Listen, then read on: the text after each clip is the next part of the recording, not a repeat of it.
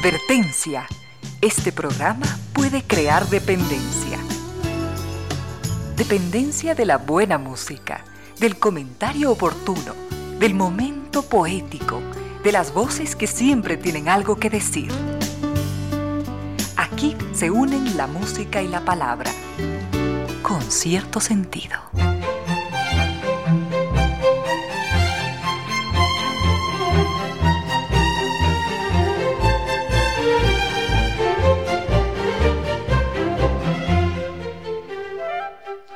3 de la tarde y dos minutos, bienvenidas Bienvenidos, gracias por sintonizar Radio Sucesos 101.7, gracias por compartir estas horas de música, comentarios y entrevistas y ojalá, ojalá al final de la jornada, como siempre, podamos imaginar con estos favores que la fantasía nos hace, podamos imaginar que hemos rendido real, justo y merecido, merecidísimo homenaje a la inteligencia, a la sensibilidad, a la autoestima, a la confianza, a la alegría de vivir y siempre, siempre a las ganas de luchar de todos, donde quiera que nos encontremos, a las ganas de luchar por una vida más digna en lo individual y en lo colectivo. Y en esa tarea de cada tarde, de cada jornada, de manera generosa, inteligente, leal, nos acompañan ustedes con sus correos, contactos y mensajes en estas direcciones de las siguientes redes sociales.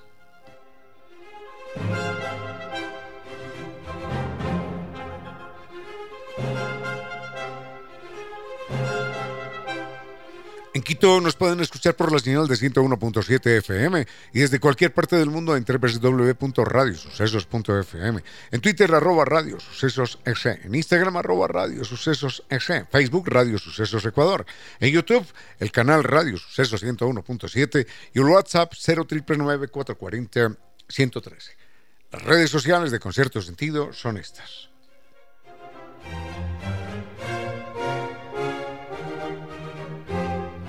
En Facebook tenemos Concierto Sentido ese, en Twitter arroba Ramiro 10 y en Instagram arroba Ramiro 10 Velázquez.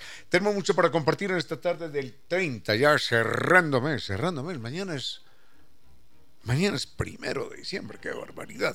Muy bien, cerrando mes y tenemos muchos temas para compartir con ustedes, temas que tienen que ver con los idiomas, temas que tienen que ver con con la música clásica, temas que tienen que ver con la historia, con los animales, personajes, en fin, vayamos con música y volvemos en momento.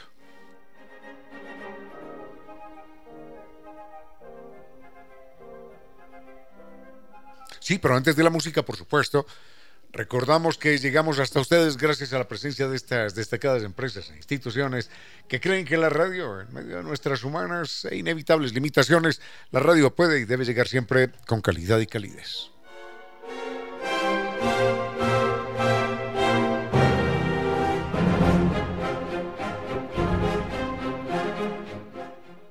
Y es una alegría saber que es toda una vida difundiendo el pensamiento universal. Es la librería española. Toda una vida siendo la vitrina permanente del librero ecuatoriano. Más de 90 años, más de 90 años en el maravilloso mundo del libro. Gracias a los amables lectores que allí se acercan. Recuerden, Librería Española. Son 10 locales en todo el territorio nacional que nos acercan al disfrute, al placer, al conocimiento. Y ahora usted puede adquirir sus obras favoritas de manera fácil en la página www.libreriaespanola.com o en el WhatsApp 099 202 8157 y en todas las redes sociales como Librería Española. Recuerde, Librería Española desde 1927 difundiendo la cultura y el conocimiento. Recuerde que NetLife es el único con tecnología XG Phone para disfrutar de velocidades impresionantes y con equipamiento Wi-Fi 6. Elige ahora NetLife con hasta el 100% de descuento en instalación. Recuerde condiciones en www.netlife.es. San Viturs nos invita a recorrer la ruta de los vikingos, esto es visitar las perlas del Báltico, los increíbles fiordos, la península escandinava, en un recorrido de 21 días.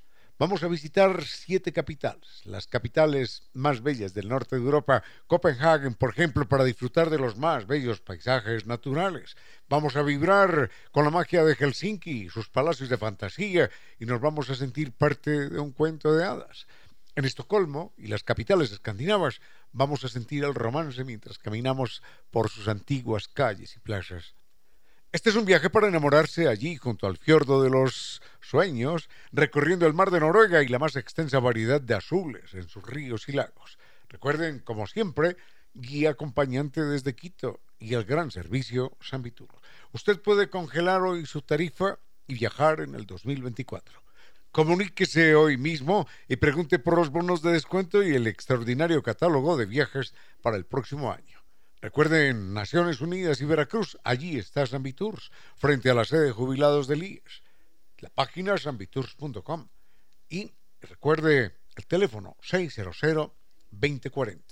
Sambitours es una familia recorriendo el mundo. Por suerte en nuestras vidas existe Casa de la Música, para vivir las experiencias musicales únicas allí, en la Casa de la Música, y disfrutar de una variada programación en su sala de conciertos, que está reconocida como una de las mejores de América Latina por su acústica excepcional.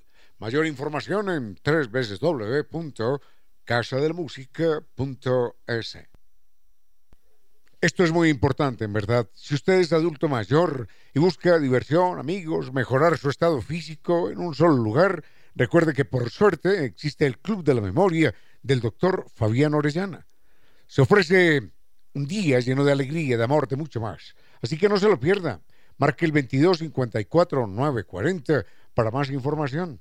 Lo esperan, lo esperan en el Club de la Memoria, su espacio para el bienestar y la diversión. Recuerde el teléfono 22 54 940. Restaurante Costa Sierra siempre con excelencia, siempre con sorpresas. El pescado al horno ah, son 200 gramos de filete de corvina plateada o róbalo macerado con culantro y hierba buena. Y todo esto servido con papitas, cebolla, tomate, ah, todo horneado con aceite de oliva extra virgen. Una experiencia gastronómica exquisita. Recuerden, Costa Sierra, desde 1999, rinde tributo a la cocina ecuatoriana. Están en la pradera E7 147 frente a la sede de Flaxo. Reservas 098 311 0222. Muy bien, muy bien. Tenemos eh, mucho para compartir en esta tarde.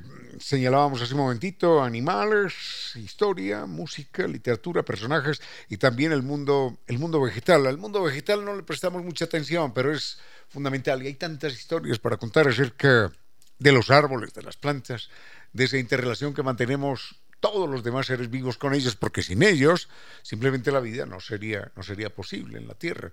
Solamente tengamos en cuenta esto. Mm, una lechuga, una lechuga o un árbol de acacia pueden vivir sin nosotros, pero nosotros no podemos vivir sin, sin esa humilde planta que es una lechuga. Así que vivimos gracias a todo lo verde que vemos, incluyendo a la hierbita que pisamos en el jardín. Pero bueno, enseguida comentamos algo acerca de las de los hermanos, de las hermanas plantas del mundo vegetal. Con cierto sentido.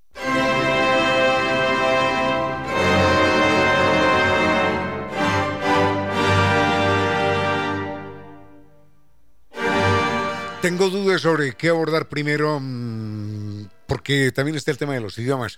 Leyendo acerca de los idiomas, me he enterado de algo verdaderamente extraordinario. Yo no hablo ningún idioma, ninguno, ninguno. Eh, el castellano ahí lo chaposeo, pero me gusta mucho leer de idiomas, e intentar aprender palabritas por aquí, palabritas por allá. Y vi una curiosidad en un idioma que ya nadie, nadie, nadie se la puede imaginar. Solamente les digo, imagínense un idioma bien extravagante y por extravagante que se imaginen ese idioma, no sé, no, no se parece a lo que les voy a contar en unos minutos. Vayamos primero con las plantas, doctor Soria.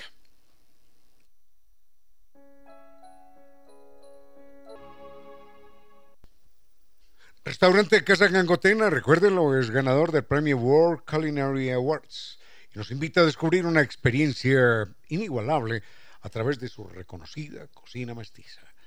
Así que comuníquese con ellos a través de la página web www.casagangotena.com o comuníquese telefónicamente al 097 999 5, restaurante Casa Gangotena.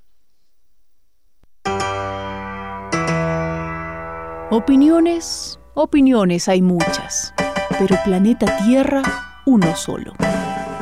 La vida con sus asombros y su fragilidad. Veamos rápidamente un par de comentarios acerca de las plantas y luego hablamos de los idiomas, pero por lo pronto seguro que todos hemos visto en imágenes al menos, en imágenes, uno de los árboles más bellos del mundo, más exóticos del mundo, que se llama el baobab. El baobab es un árbol gigantesco africano que lo llaman el árbol botella. Tiene formas caprichosas, pero generalmente es un tronco perfecto. A veces tiene otros troncos más tortuosos, pero este es un tronco generalmente perfecto que parece una botella pulida en extremo. Inclusive lo llaman el árbol botella porque, porque a veces se ensancha en la parte de abajo como si fuera un florero y va creciendo muchos, muchísimos metros hacia arriba. Este árbol es verdaderamente extraordinario y se sabe hoy que produce un alimento que está considerado entre los superalimentos recién descubiertos por el ser humano. Ahora, lo bonito del baobab, busquen en, internet si no lo han visto, tiene formas muy variadas. Uno es eh, el tronco liso, liso, que parece una botella perfectamente pulimentada. Otros tienen unos troncos enormemente gruesos, troncos que tienen una circunferencia de 40 o 50 metros. ¿Saben lo que es eso? Y no se eleva mucho en comparación a esa anchura del, tronco, 50 metros, y sin embargo se puede levantar apenas quizás unos 20 o 30 metros. Es decir, es un, un recipiente enorme que almacena muchísima agua.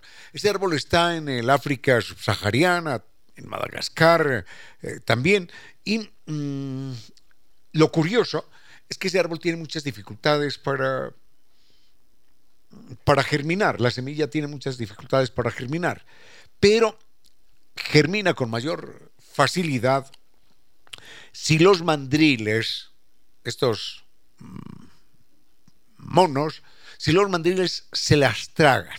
Y entonces, cuando la semilla es tragada por el mandril, está sometida a los jugos gástricos del intestino. Después, en el proceso de la digestión, el mandril se deshace de la semilla, normalmente, y entonces la semilla germina casi, casi con seguridad. No es el único caso. Más de una especie presenta ese mismo fenómeno. Seguro que habremos visto en algún momento, o habremos leído, nos hemos enterado de la extinción del dodó. El dodó era un árbol, un árbol digo yo, una ave gigantesca que los marinos portugueses existían en África y los marinos portugueses lo extinguieron. Lo extinguieron porque le decían el pájaro bobo. Y le decían el pájaro bobo porque era un animal, un animal manso que no experimentaba ningún temor frente al ser humano. Entonces se acercaba a comer de la mano de los marineros. Y los marineros portugueses, simplemente porque sí, por diversión, por ignorancia, por barbarie, competían a ver cuántos mataban al día. Entonces el animalito se acercaba a comer y él le apretaba el cuello al ave y ya se moría. O le daba un garrotazo y se moría. Y hay cuadernos de bitácora, imagínense, registros de, barcos donde anotan la cantidad de, de dodos muertos, muertos en un día. Entonces, eh, ese día, eh, Jorginho, Jorginho mm, mató a 1.700 aves. ¿Saben lo que es eso? Matar a 700, 1.700 aves que ni siquiera, ni siquiera se iba a alimentar de una sola. Una sola hubiera bastado para, para 30, para 50 marineros. No, pero mataban 1.700. Y el que quedaba de segundo mataba a 1.500. Y así por el estilo. Ahora, esta ave significó también la salvación, bueno, en un momento dado, significó la salvación de, un, un árbol bellísimo que se llama el árbol del Calvario. Y cuando el árbol del Calvario, y cuando el Dodón desapareció, empezó a desaparecer el árbol del Calvario. Enseguida les cuento. Y es una alegría saber que es toda una vida difundiendo el pensamiento universal. Es la librería española.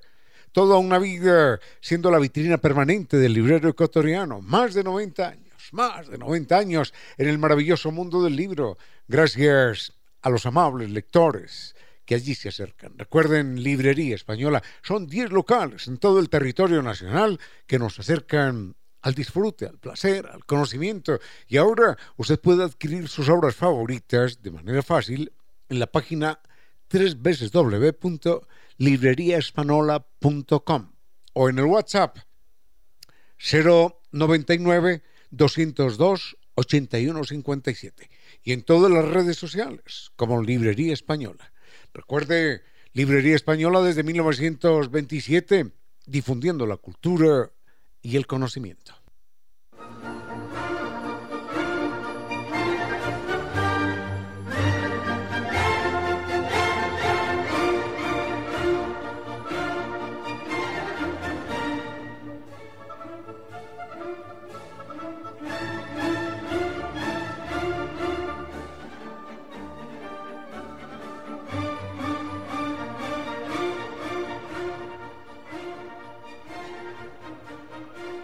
Una pequeñita historia acerca del dodo, que es un animal eh, que vivía en las Islas Mauricio, era un animal endémico de allí, solamente existía allí, eh, y el último lo extinguen por allá en 1650, 1700.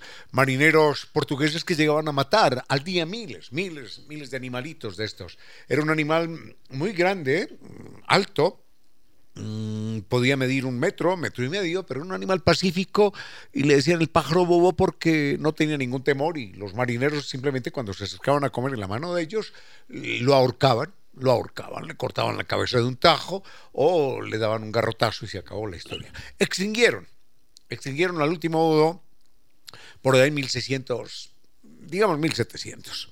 Sucede que en esas islas Mauricio también hay un árbol muy bello, extraordinario árbol que se llama el árbol del Calvario.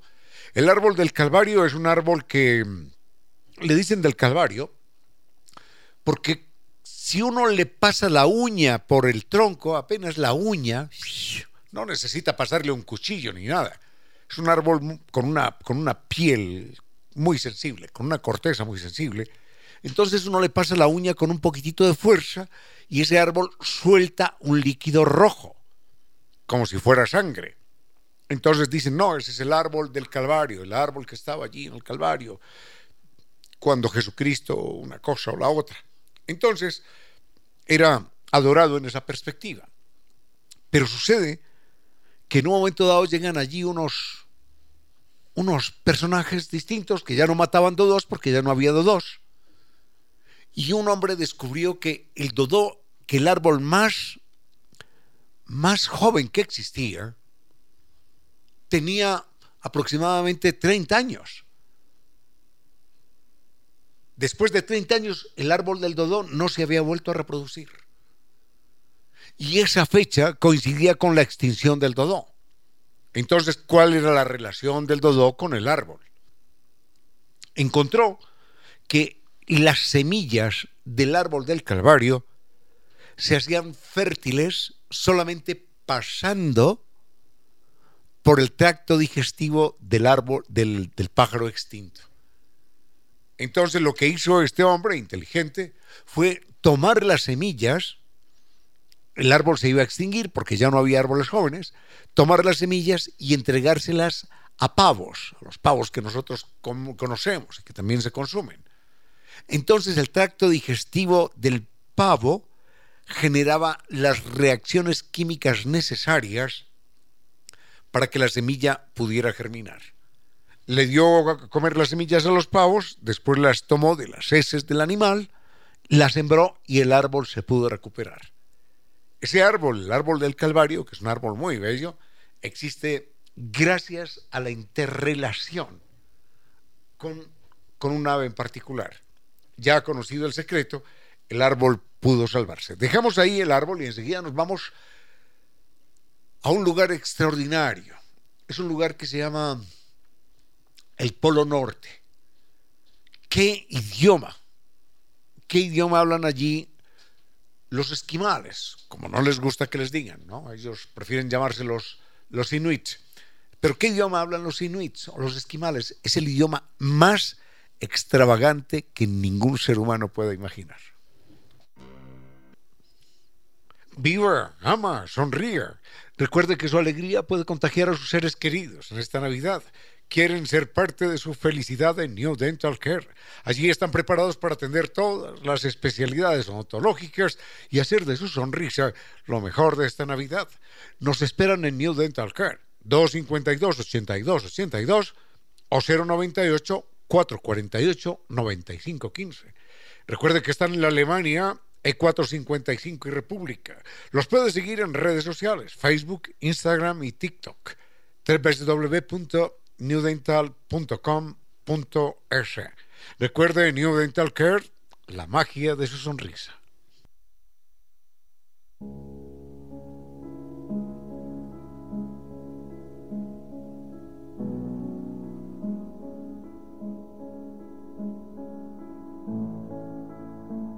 Enseguida voy a comentar algunas curiosidades de los Inuit, de los pueblos que viven allá en el Polo Norte.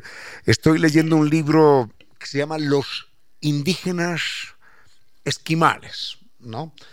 Hay que recordar que a ellos no les gusta la palabra esquimal porque la palabra esquimal es un insulto entre ellos, es peyorativa. Eh, esquimal quiere decir eh, comedor de carne humana, porque estos pueblos en algún momento también han acudido a la antropofagia, ¿no? al canibalismo. Pero bueno, esa es otra historia. En todo caso, los llaman generalmente los inuits. Es un libro escrito por un español que se llama Domingo Larraín y este español ha vivido 40 años, ¿eh? ha metido, metido con los pueblos del Polo Norte. Cuando hablamos de los pueblos del Polo Norte no nos referimos solamente a los que están allí arribita de Canadá, sino que son pueblos que están cubriendo todo, realmente todo el Polo Norte. Es una población superior a las 100.000 personas, hablan unos 40 idiomas distintos. Mm, y van desde Canadá, eh, cruzan el estrecho de Bering, se meten por todo lo que es Rusia, la parte norte, eh, cubren eh, los países nórdicos, Finlandia, Noruega, tienen, tienen inuits en su territorio, Groenlandia, entonces es una población que se extiende realmente dándole la vuelta a la Tierra, pero allá en el Polo Norte. Es como si nosotros los ecuatorianos le diéramos realmente con una población la, vuelta al Ecuador terrestre. Imposible, pero ellos sí le dan allá la vuelta al Polo Norte. Si uno mira la Tierra desde el Polo Norte, los, los lugares donde uno puede poner el pie están habitados por los inuit o por los esquimales. Son pueblos muy curiosos. Enseguida me refiero a lo, a lo que tiene que ver con el, con el idioma, con algunos idiomas, pero eh, son pueblos muy curiosos en términos eh, de comparación con nuestras culturas. Por ejemplo, entre ellos existe el intercambio de, esposas, no pasa nada, absolutamente normal. En algunas ocasiones ellos han vivido la poliandria y la poliginia, es decir, eh, una mujer con varios hombres, poliandria, y un hombre con varias mujeres, poliginia. El nombre genérico para poliandria y poliginia es poligamia, ¿no? Pero la poligamia puede ser poliandria, una mujer con varios hombres, o poliginia, un hombre con varias mujeres. Ahora, curiosamente, imaginemos que, que, que Vinicio es inuit y entonces va a hacer un viaje a cualquier parte, a otro que le va a tomar un mes, mes y medio, dos meses, y le dice a su esposa que lo acompañe. Entonces la esposa le dice, no, eh, realmente no, no quiero ir por una razón o por la otra, o porque me tengo que cuidar, que, me tengo que quedar cuidando los, los, bebés. Entonces, ella le dice, pídele la esposa a fulano de tal, no hay ningún problema. Va donde un amigo y le dice, oye, ¿por qué no me prestas tu esposa? Porque voy a viajar un par de meses. Y le dice, no, no hay ningún problema. Te llevas mi esposa y yo me quedo con la tuya. Y así hacen estos intercambios de, de parejas son normales allí. No se mira absolutamente nada extraño. Y hay intercambios que se hacen sin que medie ningún viaje de por medio. Simplemente, oye, ¿qué tal si cambiamos esposas durante seis meses? Listo, no hay ningún problema. Si las esposas están de acuerdo, no hay ningún problema. Y cambian durante seis meses o un año o un par de años. Y luego regresan a la, a la relación habitual. Absolutamente normal. No pasa nada. Absolutamente nada. Esto no se considera ni un tabú ni un impedimento de vida, en absoluto. Pero bueno, lo más curioso tiene que ver con, con el idioma. Enseguida lo vemos. San Viturs nos invita a recorrer la ruta de los vikingos, esto es visitar las perlas del Báltico, los increíbles fiordos, la península escandinava, en un recorrido de 21 días. Vamos a visitar siete capitales, las capitales más bellas del norte de Europa, Copenhague, por ejemplo, para disfrutar de los más bellos paisajes naturales. Vamos a vibrar con la magia de Helsinki, sus palacios de fantasía, y nos vamos a sentir parte de un cuento de hadas. En Estocolmo y las capitales escandinavas vamos a sentir el romance mientras caminamos por sus antiguas calles y plazas. Este es un viaje para enamorarse allí, junto al fiordo de los sueños, recorriendo el mar de Noruega y la más extensa variedad de azules en sus ríos y lagos. Recuerden, como siempre, guía acompañante desde Quito y el gran servicio San Vitur. Usted puede congelar hoy su tarifa y viajar en el 2024. Comuníquese hoy mismo y pregunte por los bonos de descuento y el extraordinario catálogo de viajes para el próximo año. Recuerden, Naciones Unidas y Veracruz, allí está San Viturs, frente a la sede de jubilados del IES. La página sanviturs.com. Y recuerde el teléfono 600-2040. San Viturs es una familia recorriendo el mundo.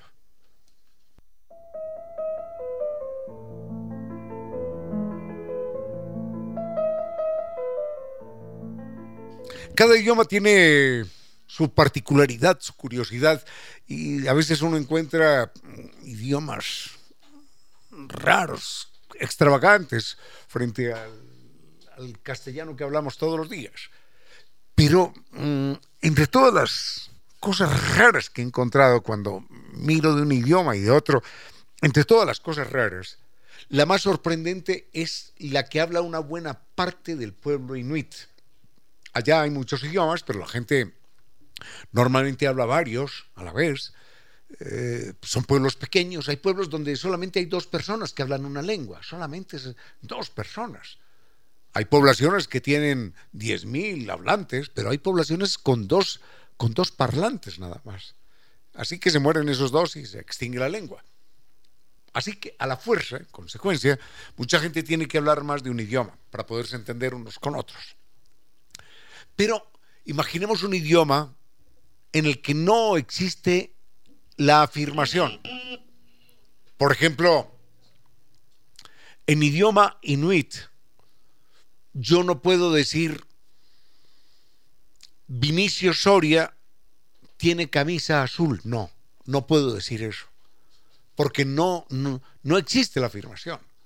Yo no puedo decir Vinicio Soria es mi amigo, es mi compañero mi camarada aquí en la radio.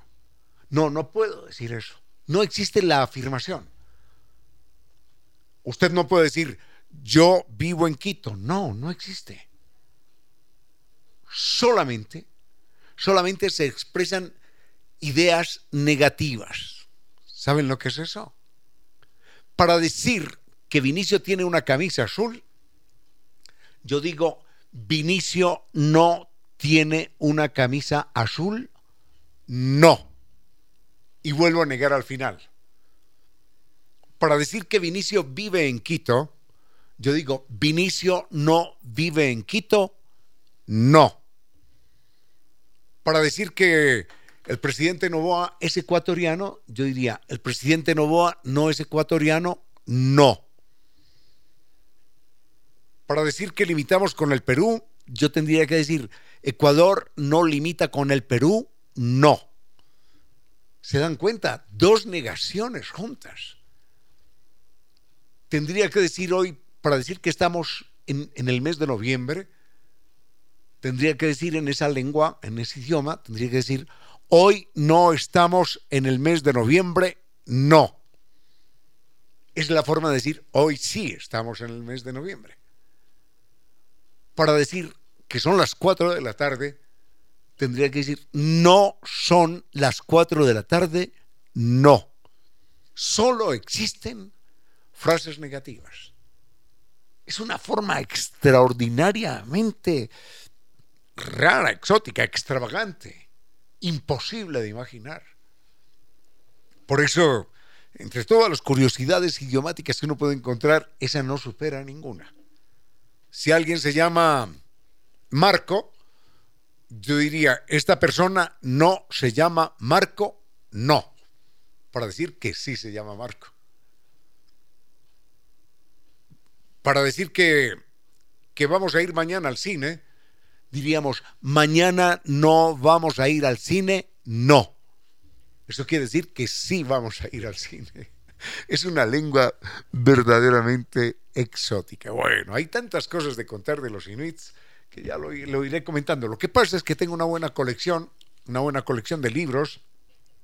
Son seis, siete libros que hablan de las de los indígenas inuit, de los indígenas norteamericanos, mexicanos, guatemaltecos, brasileros eh, y hasta de los indígenas uruguayos que, fueron exterminados. Pero bueno, eh, volveremos con otro asunto. Unos consejos comerciales y regresamos con cierto sentido.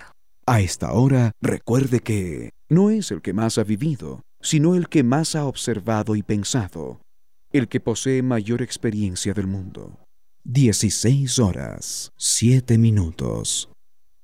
Cuenta un escritor acerca de un niño que desde siempre tuvo vocación por hacer el mal. Y en esa carrera por causar daño no escapó ni su madre ni su propia familia. Y cuando llegó al colegio fueron víctimas profesores y compañeros, y más tarde hasta los animales pagaron el costo de su vocación oscura. Después su vida fue una constante de robos, crímenes y estafas, y siempre hubo otros inocentes que pagaran sus culpas. Y así, de tropelía en tropelía, escaló posiciones, ocupó altos cargos y terminó su vida millonario y en paz. Jamás recibió ningún castigo y luego fue inmortalizado en los libros de historia como gran personaje. En esta historia desaforada, el lector descubre que los cuentos con moraleja son mentira y que aquella historia se parece demasiado a la realidad o que la realidad se parece demasiado a aquella historia. Este relato nace de la pluma aguda de Mark Twain, escritor norteamericano del siglo XIX. Su obra, que sacude desde el humor irreverente, llevó a muchos moralistas a calificarla como basura espiritual para los bajos fondos. No entendían, o quizás sí, que tras su desparpajo se agitan las ansias de un mundo más racional y digno, y que su humor inteligente era en verdad algo para tomar en serio. Y a su manera nos recordaba al gran pensador alemán que decía, No es con la ira, sino con la risa, con lo que se mata. Quizás por eso los libros de este escritor han sido hasta hoy los más prohibidos en la historia de esa nación. Y son libros que deberían leer los más jóvenes para su propio deleite y los no tan jóvenes si quisieran tener una mirada inteligente sobre la insensatez de su propio mundo. Mark Twain, el profundo escritor, detrás de su apariencia de humor, fue considerado por Faulkner como el padre de la literatura norteamericana. Y estaba naciendo un día como hoy, 30 de noviembre de 1835. Y burlonamente, con inquebrantable escepticismo y agudo humor, dice que el 28 de diciembre, Día de los Inocentes, nos recuerda lo que somos durante los otros 364 días del año.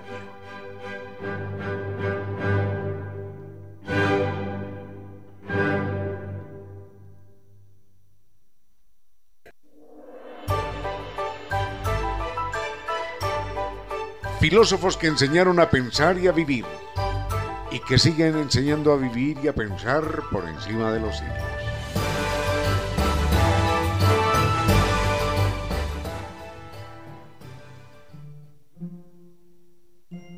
Cuando se habla de filósofos de la antigüedad, generalmente la imaginación vuela y piensa que sus ideas reposan en páginas olvidadas, páginas escondidas entre viejos libros que nadie lee y que nadie pone en práctica. En el caso de Confucio, el filósofo chino, es todo lo contrario. Quien haya visitado alguna vez a Taiwán y haya leído algo del filósofo, descubrirá que su pensamiento está vivo y vigoroso en lo que él siempre soñó. En la armonía de las relaciones humanas, en la forma en que hombres y mujeres, padres, hijos, vecinos, visitantes se relacionan entre sí. Taiwán es un país deslumbrante por su belleza y su gran avance tecnológico. Pero es extraño, o quizás no tanto, que el más profundo recuerdo que permanece en quienes lo visitan no tiene relación con estas dos ventajas, sino con un tesoro intangible. La gran riqueza del pueblo de Taiwán, más allá de la tecnología que ha desarrollado, más allá de las riquezas naturales, es la filosofía de Confucio. Esta filosofía está viva después de miles de años. Este tesoro se refleja en la calidez de su gente, con su fineza, con su sonrisa y amabilidad vocacional que resulta inolvidable. En China, Taiwán, el pensamiento y ejemplo de Confucio siguen vivos en su gente.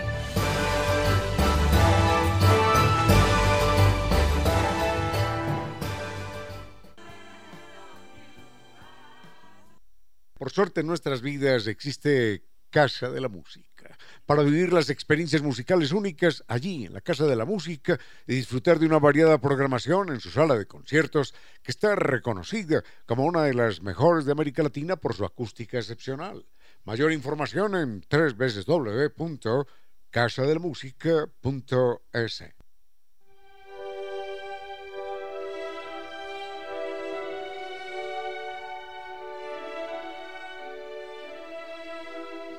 Eh, dos preguntas que nos hace don Ricardo. Ah, primero un comentario que nos pide don, don Felipe Ramos, un queridísimo amigo. ¿Cuál es la diferencia entre teatralizar y dramatizar? Me parece que se pueden se pueden utilizar de manera indistinta, porque él dice, me ha llegado esa palabra, esa expresión, en un documento jurídico. Habría que preguntarle a un abogado a qué se refieren si es que lo utilizan con en forma peyorativa.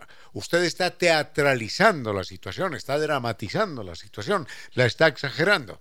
Creo que la debe consultar mejor con un jurista, aunque es absolutamente mm, equivalente una expresión a otra.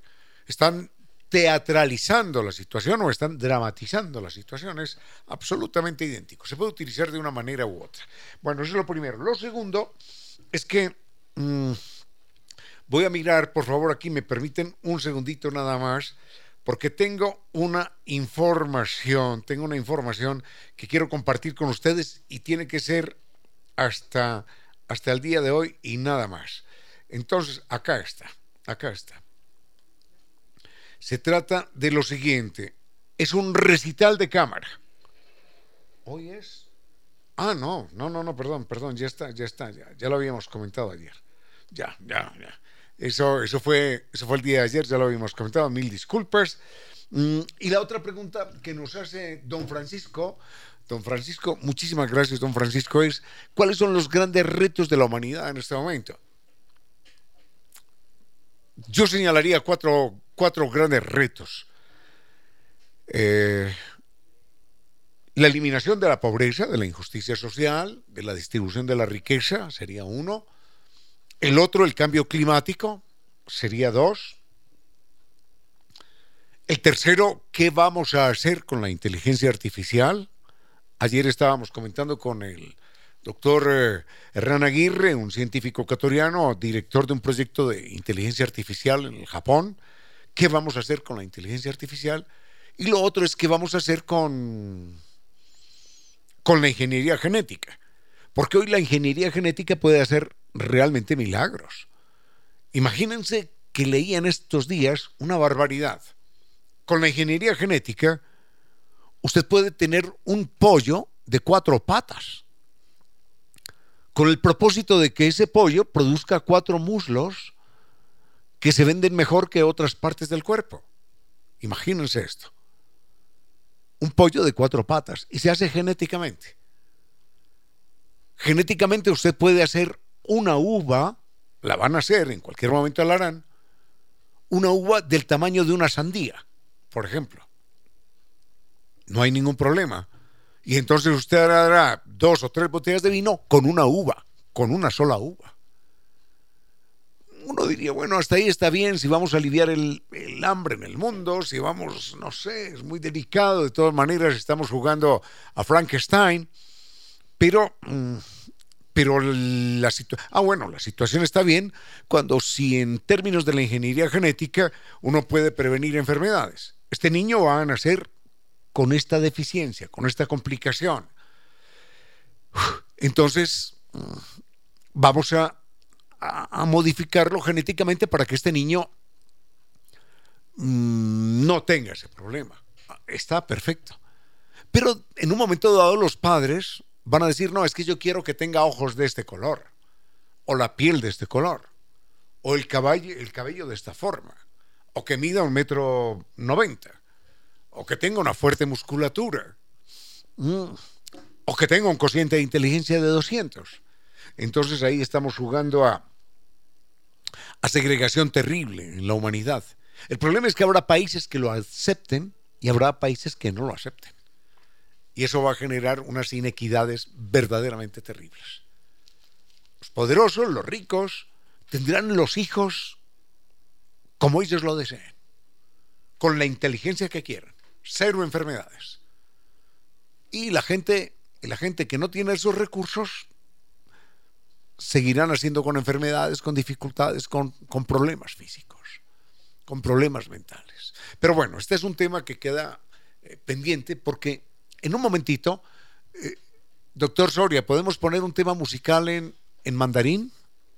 Un tema para que lo escuche nuestro querido invitado en este momento. El invitado, les cuento y vamos a hablar con él, es el doctor Augusto T. Liao. Augusto Liao. Él es el embajador de la hermana república, maravillosa república de China-Taiwán. En un momento estaremos con él. Las aves vuelan como lluvia de flechas contra las nubes. En pocas palabras, la poesía dijo, Las aves vuelan como lluvia de flechas contra las nubes.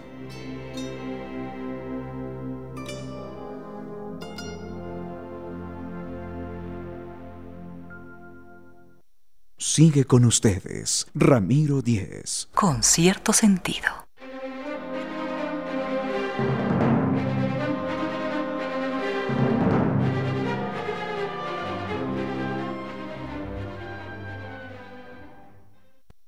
Restaurante Costa Sierra siempre con excelencia, siempre con sorpresas. El pescado al horno ah, son 200 gramos de filete de corvina plateada o róbalo macerado con culantro y hierbabuena. Y todo esto servido con papitas, cebolla, tomate, ah, todo horneado con aceite de oliva extra virgen. Una experiencia gastronómica exquisita.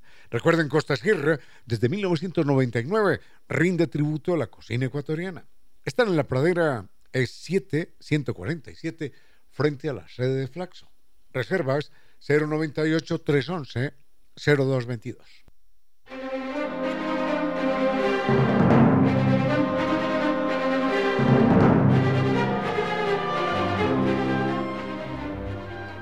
Tengo que decirlo con todas las palabras, es un verdadero gusto, un honor tener eh, al señor embajador de la República China, Taiwán, al doctor Augusto Liao, queridísimo amigo, queridísimo amigo, que representa ahora a esa gran nación asiática aquí en nuestro país. ¿Cuántos meses, cuántas semanas en nuestro país, doctor Liao? Ramiro, muy buenas tardes. Es un gran placer para eh, poder atender su programa. Gracias, hombre. En mis pocos pocas semanas de solo ha llegado aquí por siete semanas. Siete semanas. Sí, pues así, bien cómodo para esta vida. Todavía tener un poquito de diferencia de horario y problema de atura, eh, de atura pero está siendo muy cómodo, muy bonito este país. Bueno, ya le, va, le va a gustar mucho, le va a gustar mucho, porque tenemos lugares verdaderamente, verdaderamente maravillosos. Cuéntenos cuál es la situación, empecemos con esto, la situación comercial. Taiwán, Ecuador. ¿Qué, ¿Qué nos venden ustedes a nosotros? ¿Qué les vendemos nosotros a ustedes? Realmente quizás como usted, ustedes conocen quizás la mayoría, el, mayor eh, cooperante o compañero de comercio de su país es China, Estados Unidos, y ustedes estos días están trabajando está trabajando para eh, firmar un eh, tratado de libre comercio con China, con Corea del Sur. Realmente nosotros ahorita en desde este dos años, 2021, 2022, el monto de comercio entre Ecuador y Taiwán ya sube más que 400, eh, perdón, 300 millones. 300 millones de dólares. De dólares. Bueno, 300 pues. millones de dólares es el volumen de eh, importaciones y exportaciones. Juntos. De intercambio, ¿ya? Juntos. Y eh, para exportación desde Taiwán hacia Ecuador. Más o menos eh, es más que 200 millones. Ya. Y desde Ecuador hacia Taiwán más o menos 100 millones. Y usted siente que en comparación con China, con Estados Unidos no es muy grande. No, realmente somos eh, la exportación, somos el rango número 20 de de su compañero, de tu país. Pero, pero déjeme señalarle una, una cosa importante. Taiwán es el equivalente a dos veces la provincia de Manabí, en Ecuador. Es decir, Manabí y Pichincha más o menos. Ese es el tamaño de Taiwán. Es verdaderamente extraordinario. Y sin embargo, siendo un país tan, tan, tan pequeñito, tiene una industria verdaderamente extraordinaria. Déjeme decirle que yo tuve la oportunidad de, estudiar en su país, de conocerlo y, realmente sorprende el avance científico, el avance tecnológico, el avance industrial, la calidad de los productos de Taiwán. ¿Qué pasaría si logramos firmar con ustedes un acuerdo de libre comercio?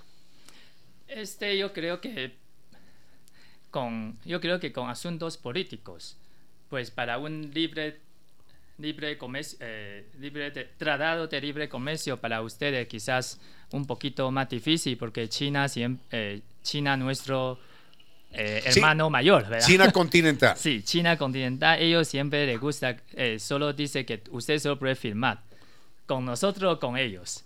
Pues si usted acaba de firmar con ellos, pues ellos dicen, va a decir que, que no, no puede ser con Taiwán. Pero realmente Taiwán tiene eh, libre comercio con muchos países que no es eh, los países de alianza diplomáticos con Taiwán. Por ejemplo, tenemos con Panamá. Ajá. con Panamá, tenemos con Singapur, con Nueva Zelanda. Pues podemos buscar una manera, quizás no una, un acuerdo de cooperación económico como nosotros tuvimos con Paraguay, con Belice, con... Con Panamá también.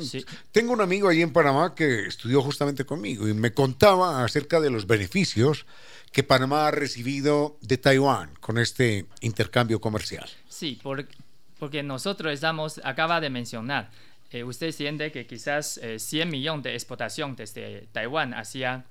Eh, perdón, de Ecuador a Taiwán. hacia Taiwán es poco, realmente es mayor que Ecuador hacia Corea del Sur. Pero claro que sí. Sí, pues nosotros estamos diciendo que eh, es posible para un tipo de este como arreglo para que podemos mejorar más esta situación de comercio entre Ecuador y Taiwán, ese trabajando ¿Qué queremos hacer. Yes. ¿Qué, ¿Qué, estamos exportando los ecuatorianos a Taiwán? ¿Qué productos? Eh, minera de oro, ya. Eh, camarón. Camarón. Y también el mercado de Taiwán, 23% de cacao viene de Ecuador. ¡Qué maravilla! Entonces uno puede estar ahí en Taipei y probar un chocolatito ecuatoriano. Es muy posible. Claro que sí, seguro Solo que que, camarón, muy poco, solo 3%. Eso de razón quería compartir con ustedes, que, es que ustedes están enfocando mucho ese mercado de China, en, especialmente camarón. Por ejemplo, en año pasado, 2022, 59% de camarón ecuatoriano A China. a China y con, el- con un precio eh, paradísimo. Por ejemplo, mm, Muy bajo, muy bajo, sí, muy bajo. por ejemplo, eh, hay muchos como stand de diferente tamaño, ¿verdad? Pero ha- hablamos de un est- stand de, de, Estándar. eh, estándar de, de 5 o 6. Si usted compra cama- camarón, tú vas a conocer un kilo. Una Sí, ya lo sé. 5 o 6, ¿ok? Eso se llama 6U o 5U. Sí, correcto. Este, para producto de ecuatoriano hacia China, el precio de julio este año es 3.7 qui- dólares de Estados Unidos. Pero usted conoce el precio de camarón de Honduras hacia Taiwán, lo mismo tamaño. Puede vender 10.5 do- dólares. Es decir, nos están pagando la tercera parte. China continental Sí. nos paga la tercera parte de lo que nos pagaría Taiwán. Y usted conoce, usted acaba de mencionar TRC con Panamá de Taiwán y ahorita estos años el camarón de Panamá subie- el monto sub- subieron mucho en Taiwán. ¿Por qué?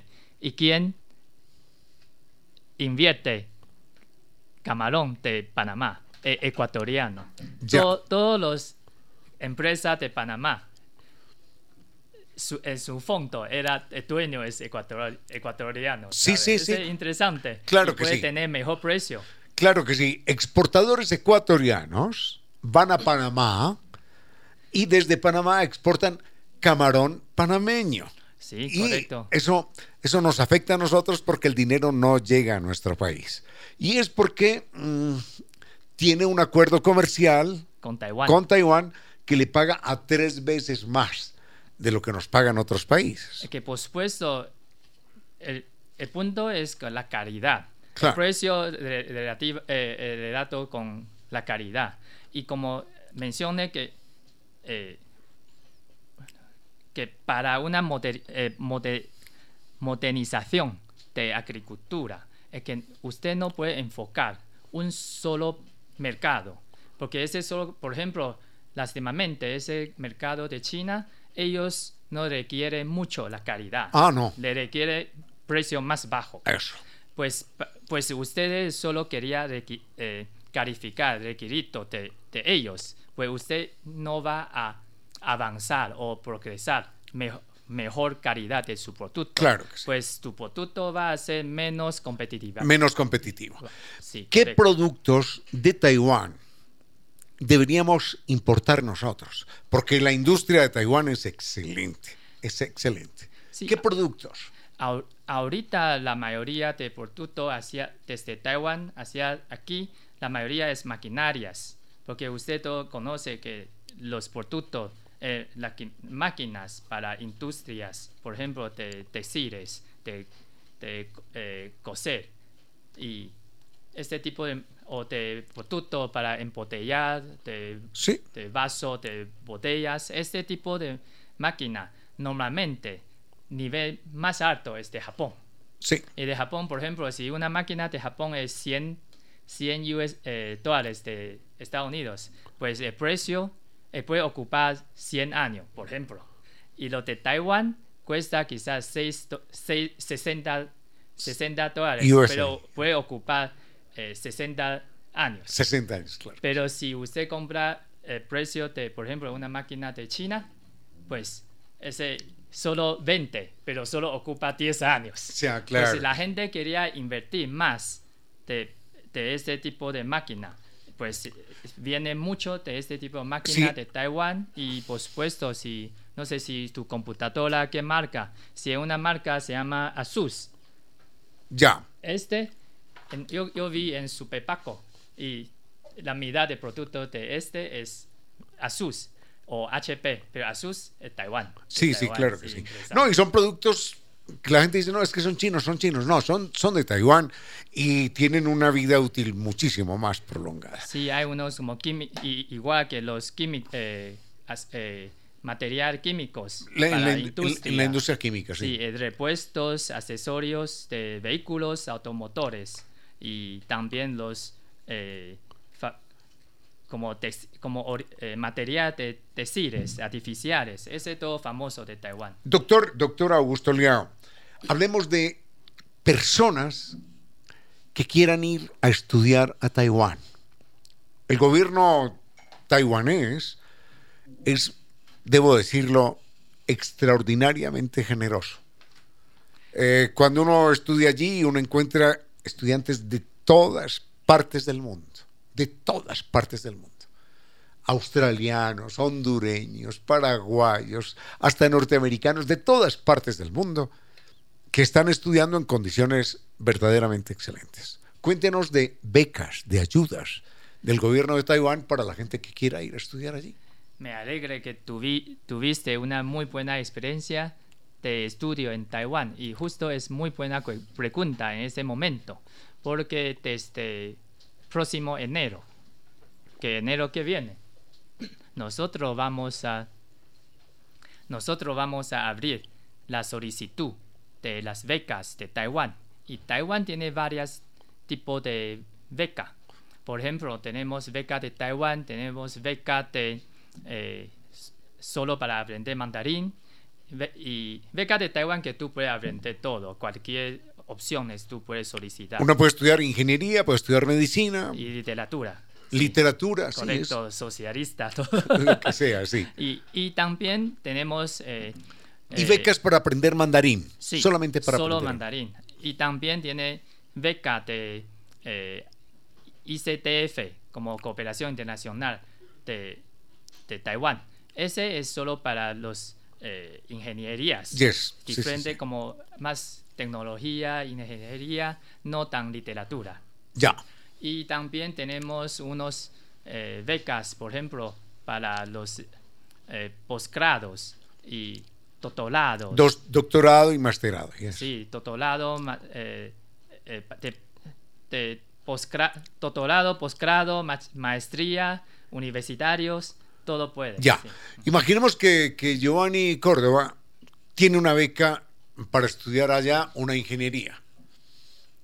¿Qué recibe él? ¿Qué tiene que, que sacar de su bolsillo y qué recibe él? hay diferentes becas por ejemplo, un beca de ICTF, como para, decir que especialmente para los áreas de ingeniería. Ya. Y este más o menos eh, cada mes incluye un eh, vuelo de ida y vuelta, ¿ok? Pero no, no anual, solo de todo el curso. Sí, sí, sí. Eh, si el posgrado es dos años, doctorado cuatro años, universitario cuatro años. Ya. Y en este, en este... El boleto aéreo está incluido. Clase económica.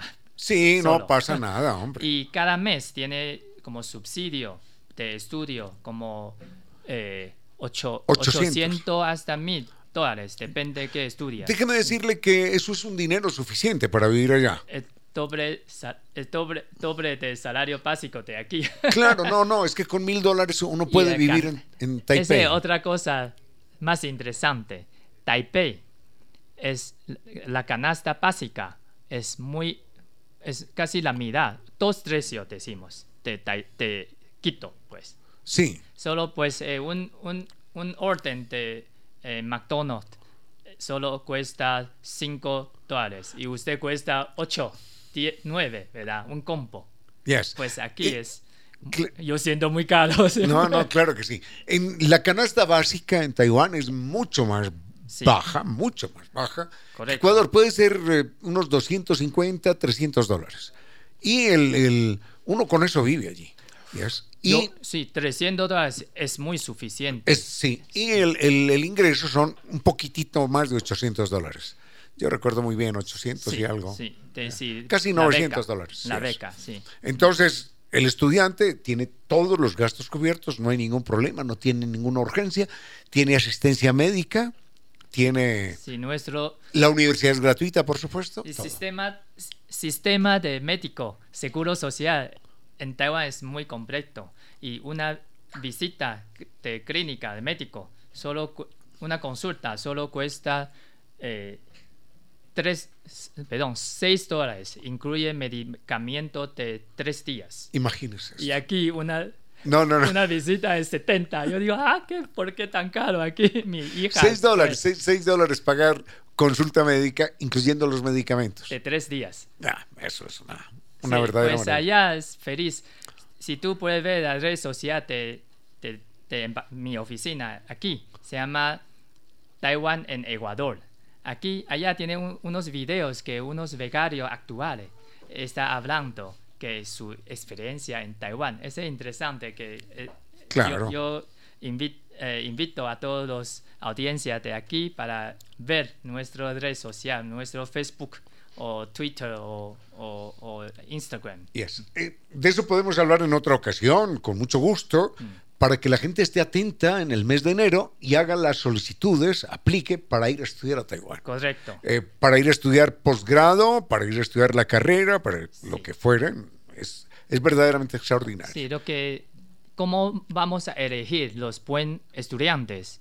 Buenos estudiantes para visitar allá. El requisito es, pues, pues su nota, su en sus calificaciones. su académico, ¿verdad? Calificación y inglés pues tiene que tener buena nota de inglés para que pueda estudiar allá, si no, porque aquí, allá nadie habla español. No. Solo mandarín, inglés. Sí, sí, claro, mm. claro. Y ya el mandarín uno lo va aprendiendo allá, ¿no? Eso es, eso es importante. Em, algo, algo importante, que estábamos mencionando los grandes retos de la humanidad y estábamos hablando del cambio climático. Ustedes, Taiwán, quieren pertenecer a esa organización internacional que vela por, por la conservación del planeta, que frena el cambio climático. Cuéntenos eh, cuáles son las propuestas de ustedes. Realmente justo hoy es un tiempo muy importante porque justo hoy es la inauguración de este, como se llama, UNFCCC o CM NUCC. El marco global para la cambio correcto, climático. Convención Marco de las Naciones Unidas sobre Cambio Climático. Hoy es un gran inauguración de COP. O sea, es la conferencia de los partes. Pues todo el mundo, ahorita todos los expertos, representantes de gobiernos, está en Dubai para participar. Sí, sí, justamente se iniciaba hoy. ¿eh? para hablar eh, cómo vamos a trabajar juntos, todo el mundo, para trabajar eh, para, contra este como cambios climáticos. Y normalmente eh, Taiwán, es, Taiwán es importante que, que nosotros aún es un país chiquito, pero nosotros es, usted todo el mundo conoce, es un país de industria bien importante, especialmente por chip como semiconductores. Señor, los chips de los teléfonos en Rusia, en Norteamérica, en Australia, en Argentina, aquí, los chips de los teléfonos son taiwaneses. Correcto. La más grande son 600 millones que producen cada mes, una cosa así, o 6 mil millones. Es una, una cifra impresionante.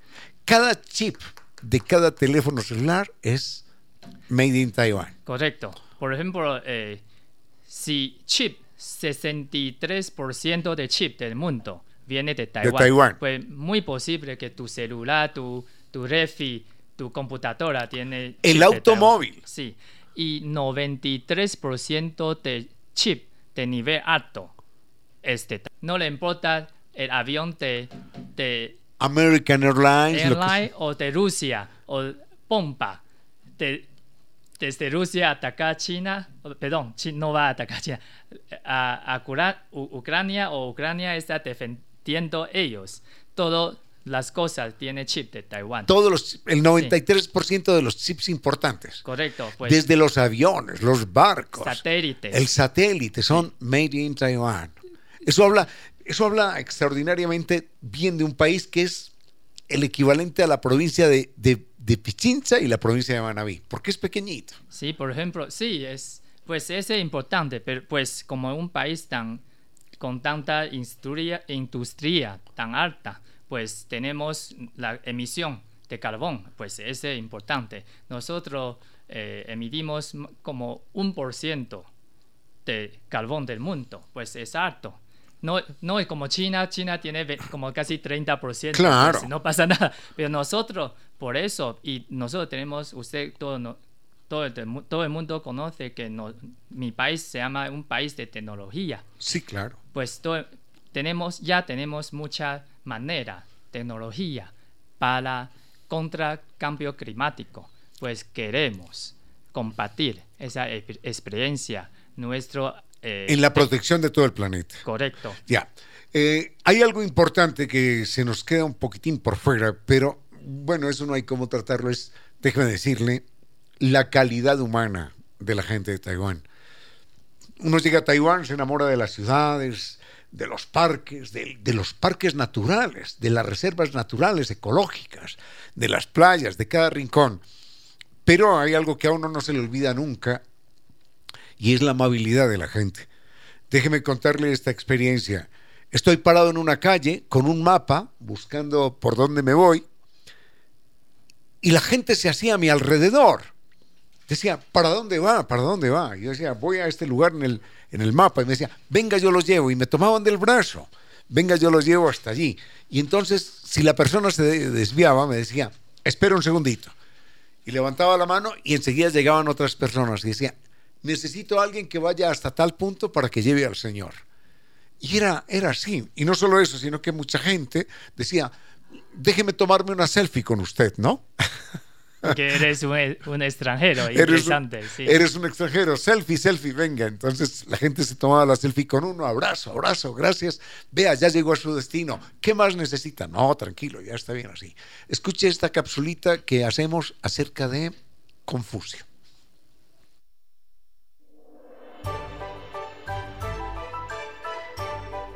Filósofos que enseñaron a pensar y a vivir, y que siguen enseñando a vivir y a pensar por encima de los siglos. Confucio decía que no solo se trata de vivir, sino de descubrir qué es lo que nos mantiene con vida, y que aquel que reflexiona descubre que aprender es como respirar. Y dado que de aprender y respirar depende la vida, hay que hacerlo a cada instante aunque a veces la vida nos obligue solo a respirar y olvidemos que perdemos la mitad de las vidas sin aprender. Por eso es preciso estar atentos y preguntarnos siempre qué hemos aprendido en ese día, porque Confucio nos recordaba que así como dejar de respirar nos acerca al final, dejar de aprender nos impide avanzar en la vida. Aprender siempre, decía Confucio, aprender de la naturaleza, de lo que nos rodea, de aquellos que conocemos, inclusive de aquellos a quienes solo vemos una vez en la vida, y además aprender de nosotros mismos. Quien aprende que debe aprender siempre ha adquirido el verdadero conocimiento. En China, Taiwán, el pensamiento y ejemplo de Confucio siguen vivos en su gente.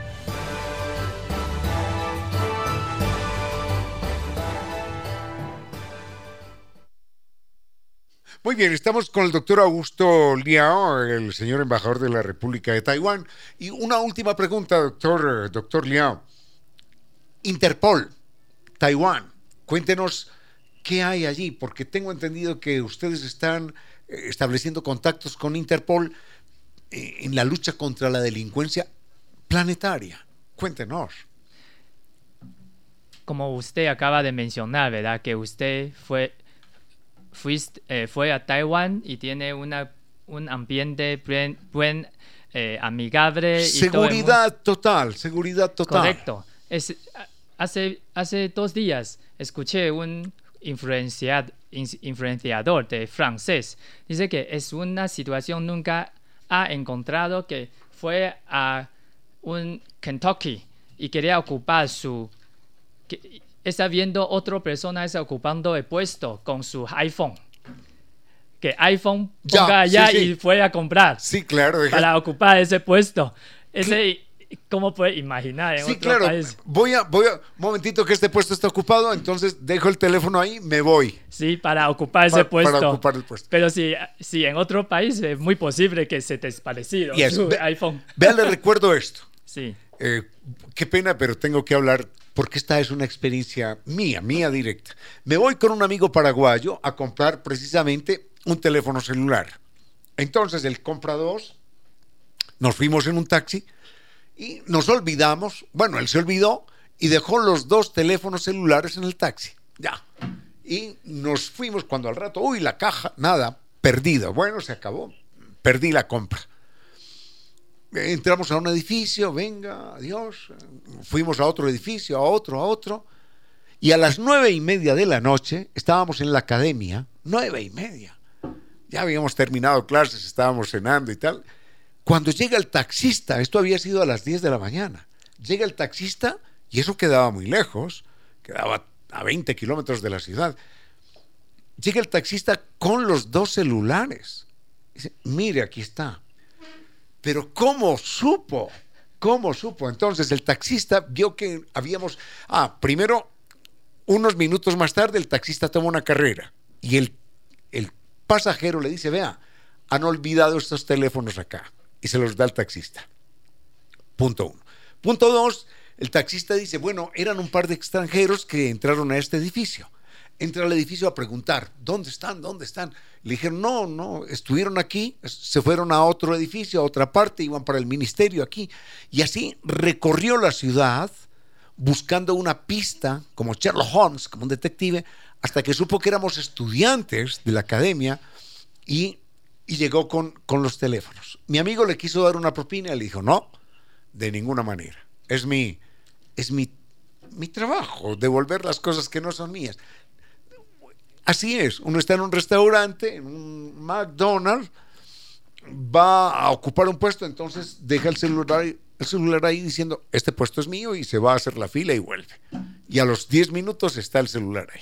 Sí, ese, ese fue una, una noticia, eh, una información o una experiencia fenomenal, pero ese existe en Taiwán, es muy normal. Sí, es muy normal. Taiwán rango número 2, puesto número 2 del mundo. De, de seguridad. El país más seguridad, solo bajo de, yo creo que Finlandia. Finlandia. Creo. Después de Finlandia, Taiwán. Pero yo estuve caminando a 11 y media, 12 de la noche por calles solitarias con un amigo brasilero y no, no teníamos ningún temor. no tiene problema. Doctor, pues. doctor Augusto Liao, muchísimas gracias. Este espacio es para usted y para el hermano pueblo de Taiwán.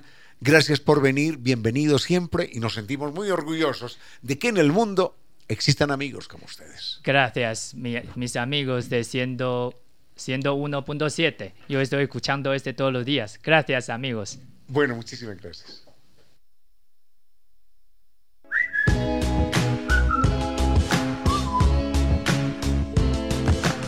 Y ahora, bienvenidos todos a un vuelo de música y palabra.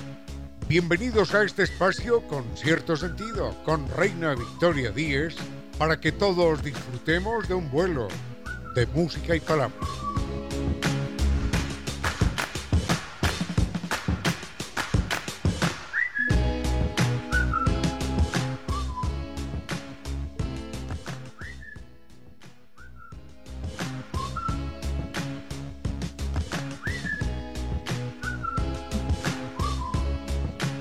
Queridos amigos, sean todos bienvenidos a un vuelo más de música y palabras. Son las 5 y 4 de la tarde de este 30 de noviembre de 2023. Entramos un poquito tarde, pero en todo caso lo importante es que estamos compartiendo desde las 3 de la tarde. En caso de que ustedes quieran recibir el enlace con toda la información sobre las becas de Taiwán, como había escrito nuestra querida amiga Eli Bravo, no duden en escribirme a través de las redes sociales. De esa forma les envío el enlace inmediatamente o si no, también lo que puedo hacer es compartirlo a través de nuestra página de Facebook. Aprovecho para compartir esas redes sociales para que ustedes estén en contacto, para que busquen estas informaciones que siempre las estamos compartiendo. Entonces, estamos en Facebook como con cierto sentido, todo separado. Instagram, arroba Reina Victoria 10, TikTok también arroba Reina Victoria 10, X, mm, X arroba Reina Victoria DZ. Por un instante olvidé mi usuario porque es quizás la red que menos utilizo, pero también estoy presente allí y también voy leyendo sus mensajes, queridos amigos. Al frente en controles está el doctor Giovanni Córdoba y al doctor Córdoba le voy a pedir en esta tarde del jueves que por favor pongamos un tema musical de esta chica ecuatoriana, Brenda, en la tierra fuerza natural. Un tema musical que me parece que está muy bonito y que lo quiero compartir con ustedes. Entonces, doctor Córdoba, busquemos a Brenda con En la tierra fuerza natural. Vamos con música.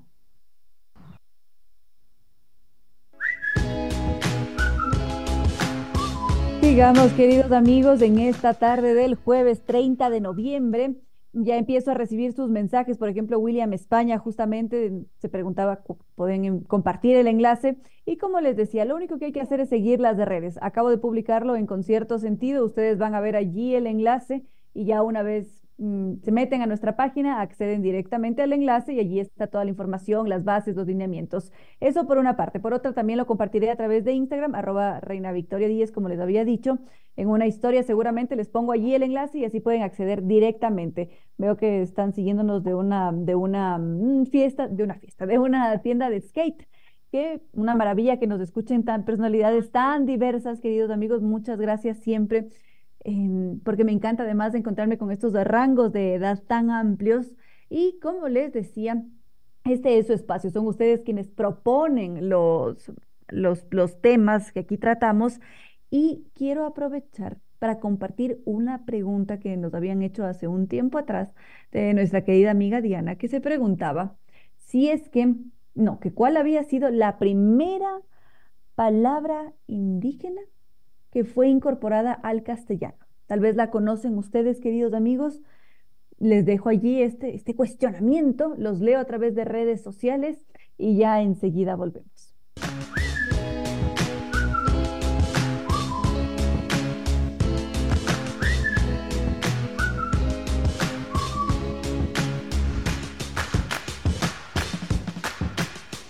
Ahora sí, queridos amigos, empiezo a compartir sus, um, sus mensajes. Justamente nuestra querida amiga Eli nos dice si es que es posible escuchar el reprise de este programa en Spotify. Sí, en Spotify, en cualquier plataforma de podcast, ustedes pueden volver a escuchar el programa. Lo único que tienen que hacer es buscarnos como con cierto sentido, todo separado, y allí va a aparecer nuestro logo que es un búho. Ya se imaginarán por qué, y si no contamos la historia. Y de esa forma pueden repetirse este y cualquier otro programa. Por otra parte, veo que Pedro Emilio está en sintonía, nos escucha desde a través de las ondas de radio. Eso quiere decir que quizás Pedro Emilio está aquí en el Ecuador, porque normalmente nos escucha desde Madrid y en cambio Raúl Mosquera Vivar está en el Puyo. Muchísimas gracias por su fiel sintonía, queridos amigos. Y sigamos, les estaba preguntando, ¿conocen ustedes cuál fue ese primer término? De nuestras lenguas amerindias que fue introducido al castellano, porque casi siempre, no sé si es que les ha pasado, decimos, ah, tal palabra viene del árabe, almohada, es una palabra árabe por esto y lo otro y lo demás allá.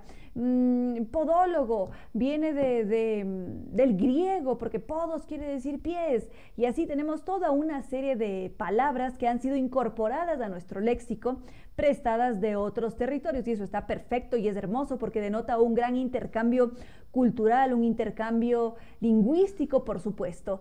Pero también hay que centrarse en que nosotros, como pueblos amerindios, que tuvimos nuestra gran importante presencia, solamente que nos borró un poco la historia por, la, por toda la época de conquistas, también hicimos un gran aporte en el aspecto lingüístico, porque imagínense ustedes a un grupo gigantesco de españoles que llegaron a ese territorio, pisaron la tierra y dijeron, eh, ¿y ahora cómo me comunico? Sí, tengo los gestos, tengo los símbolos, tengo una que otra palabra para comunicarme, pero hay ciertas cosas que no sé cómo describir.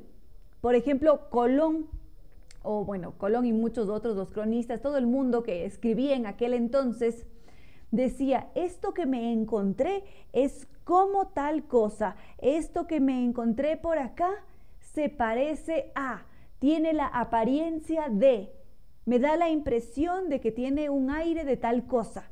Entonces ellos lo que iban haciendo era una serie de comparaciones para poder transmitir todo lo nuevo con lo que se encontraron aquí, porque definitivamente no era lo mismo a lo que ellos estaban acostumbrados en España. Aquí había una variedad inmensa y sigue habiendo de frutas, de tubérculos, no solamente eso, cómo iban ataviados. Ay, a propósito de la vestimenta, eso es importante, ya les cuento algo sobre la vestimenta.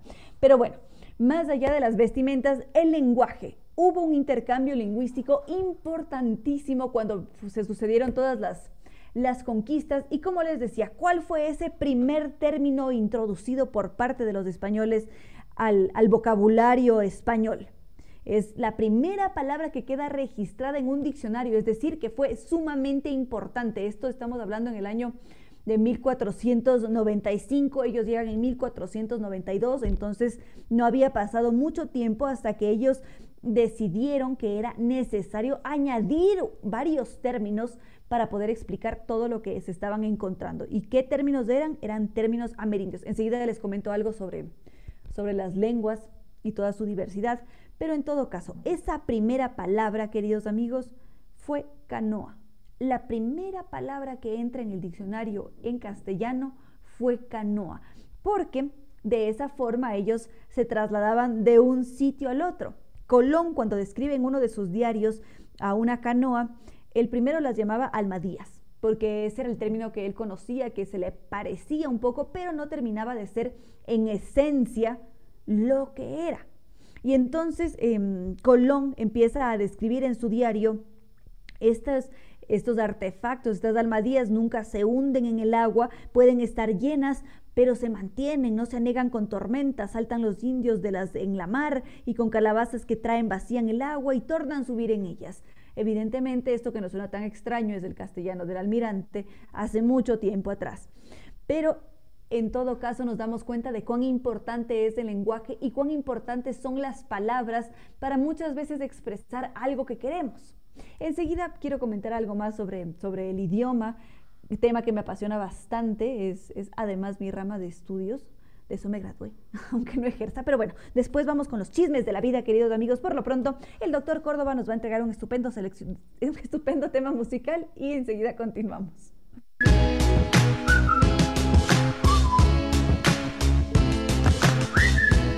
Queridos amigos, ya mm, seguimos con el programa de esta tarde. Estaba justamente yendo a compartir en, a través de redes del enlace de las becas de Taiwán y no siempre salen bien los videos. De allí que haya tantos, tantos bloopers en varias ocasiones. Por acá veo que está Jimmy Chung en sintonía. Muchísimas gracias. Y bueno, sigamos con el lenguaje. Como les decía, siempre a lo largo de todos los procesos de conquista, a lo largo de los encuentros que tenemos en general con otros individuos, hay un intercambio lingüístico, hay un préstamo de términos, uno a veces si quiere decir aguacate, tal vez como nos envía aquí Jimmy Chung unas fotos de unos aguacates preciosos, tiene que buscar la forma de, decir eso es un aguacate. Para, nosotros es aguacate, para los peruanos es palta. Y así cada quien tiene sus diferentes términos para expresarse, para comunicarse. Y en el caso de, nuestro territorio, cuando se produjo toda esa época de conquistas, cuando llega Colón en un principio, él llega a las Antillas, escribe a los de Reyes Católicos y les dice, aquí todo es maravilloso, perfecto, porque todos se entienden, todos se comunican en la misma lengua. A los dos meses, Colón envía una carta rectificando lo que había dicho y dicen, erré. Erré diciendo que todos hablaban la misma lengua y que se entendían. No, más bien sí se comprenden, pero tienen intérpretes, tienen individuos que les permiten traducir lo que están diciendo. Porque en realidad detrás de cada colina, detrás de cada valle, cada vez que uno hace un pequeño cambio en el espacio, en el territorio, se habla una lengua diferente. Al parecer aquí había más de 1500 lenguas y tenían otras bastante extendidas que eran el quichua, el náhuatl, el maya, el guaraní, que eran las que se utilizaban como lenguas generales, digamos, o lenguas francas, y de esa forma podían comunicarse de, una, de un modo mucho más extendido. Sin embargo, había estas 1500 lenguas distintas, pertenecían a otras 170 lenguas em, o familias lingüísticas que nos da una diversidad enorme a nivel lingüístico. Entonces, cuando los españoles llegaron, evidentemente no pudieron comunicarse con palabras. Lo único que tenían eran los gestos, tenían los sonidos, el señalar algo, un símbolo quizás. Y también los españoles se, frustraron bastante porque cuando vinieron con toda esa tarea de evangelización, Decían, pero ¿por qué estamos haciendo? Ellos no entienden lo que es el bautizo. Tenemos a cientos de indios bautizados y ninguno entiende el significado, ninguno lo valora, ¿para qué estamos haciendo esto? Se quejaban bastante. Pero como somos conscientes, hay una brecha enorme. Y en ese primer encuentro empezaban a, gestarse unas primeras formas de comunicación. Es decir, llegan acá los españoles, ven una maca y se quedan asombrados porque dicen, ¿qué son estas de redes de algodón? ¿Para qué sirven? Y luego ven que allí descansaba la gente. Y es un gran descubrimiento para aquel que viene a este, a este territorio. y ahora que Jimmy Chung nos envía unos aguacates que se ven deliciosos además, eh, los españoles cuando llegaron acá no tenían un nombre para el aguacate, no sabían lo que era un aguacate. Entonces, ¿qué nombre le entregan al aguacate? Pera. Ellos juraban que era una pera, hasta que probaron esa pera y se dieron cuenta que era más bien mantequillosa y que nada tenía que ver con una pera como fruta. Entonces, es, interesante todo lo que, lo que sucede con el lenguaje. Por acá sigo revisando sus mensajes y dice Andrés Freire que ayer no estuve presente, tienen toda la razón, he estado un poco irregular, pero ya a partir de hoy en adelante estaré siempre con ustedes a no ser que suceda algo. Mientras pueda voy a estar aquí compartiendo con ustedes. Muchas gracias por estar pendientes. Para mí siempre es un gusto estar aquí, compartir, leerlos y seguir hablando sobre esa diversidad enorme de temas que mm, existen en el mundo, queridos amigos. Vamos a ir con música y continuamos.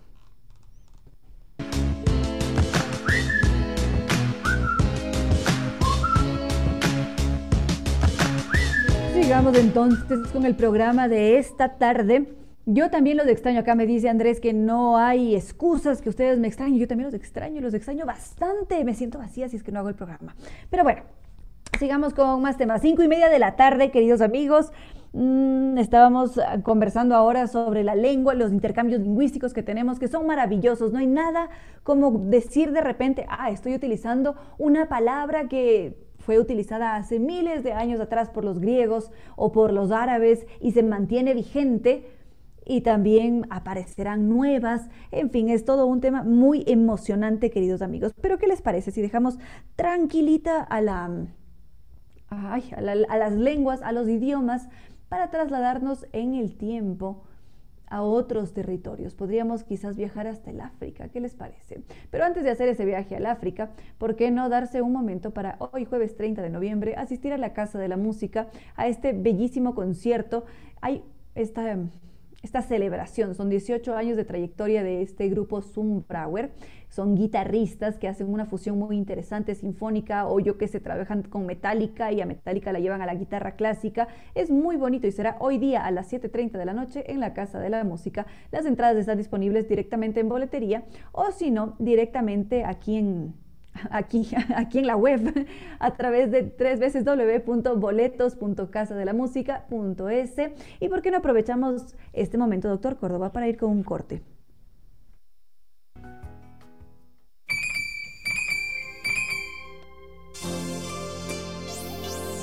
Me gustaría mirar todo de lejos, pero contigo. En pocas palabras la poesía dijo, Me gustaría mirar todo de lejos, pero contigo.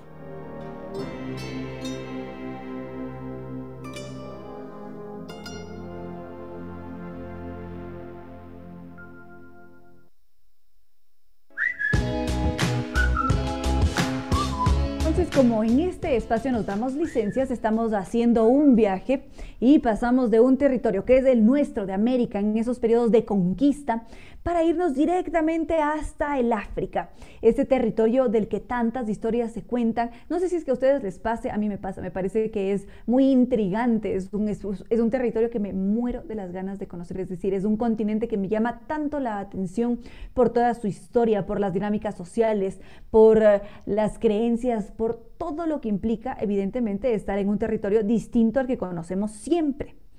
Y si es que nos vamos directamente a la República Democrática del Congo, nos vamos a encontrar con una historia fascinante que nos deja ver cómo hemos sido como seres humanos.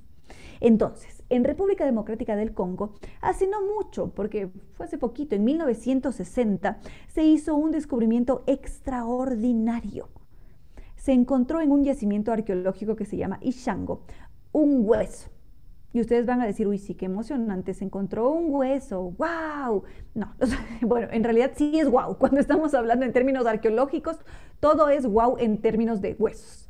Porque una pieza dental, un hueso nos puede dar una noticia, nos puede dar un indicio de una historia, puede ser de un animal exótico, puede ser de nosotros, de tantas cosas que se pueden hablar a través de un hueso o de una pieza dental. En todo caso, este hueso que se encontró en Ishango, que es conocido como el hueso de Ishango precisamente, es importantísimo porque nos habla sobre esos seres humanos que vivieron en la edad de piedra. ¿Cuál fue la edad de piedra? Cuando finalmente el ser humano aprende a controlar el fuego y en otros términos es conocido también como el paleolítico. Ese hueso de Ishango es importantísimo porque no es un hueso cualquiera es el hueso de, no recuerdo si es que era de un macaco, es el hueso de un primate en todo caso. Y ese hueso deja ver toda una serie de columnas que, que se separan en filas y que empiezan a convertirse en números o en secuencias más bien, secuencias que pueden multiplicarse, dividirse por dos y es bastante emocionante porque no es un solo hueso, son cuatro en total y cada uno de ellos tiene sus diferentes particularidades. Tienen sus columnas, en unas hay los números impares, en otra columna hay los números primos, en otra columna hay la suma de los números de cada columna que da un resultado en múltiplos de 12.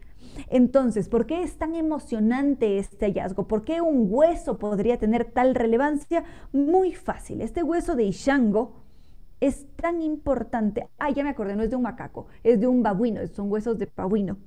Nos dicen, nos permiten formular una hipótesis, porque en términos arqueológicos es muy difícil comprobar lo que se interpreta. Esta es una de las tantas interpretaciones que se pueden hacer. Se cree que este hueso es una de las primeras formas de contar, de hacer matemáticas, digamos. Y estamos hablando de hace muchísimo tiempo atrás, estamos situándonos en el tiempo en el año 18.000 antes de nuestra era. Es decir, ni siquiera llegamos a veces a imaginar cuánto tiempo ha pasado hasta llegar al 2023. Pero en todo caso, esa antigüedad que tienen los huesos y el hecho de darse cuenta que probablemente una población de seres humanos de la edad de piedra ya sabía contar, es valiosísimo este hallazgo. Y hay otra hipótesis que relaciona a la mujer y sus ciclos, que esto enseguida lo, lo comparto.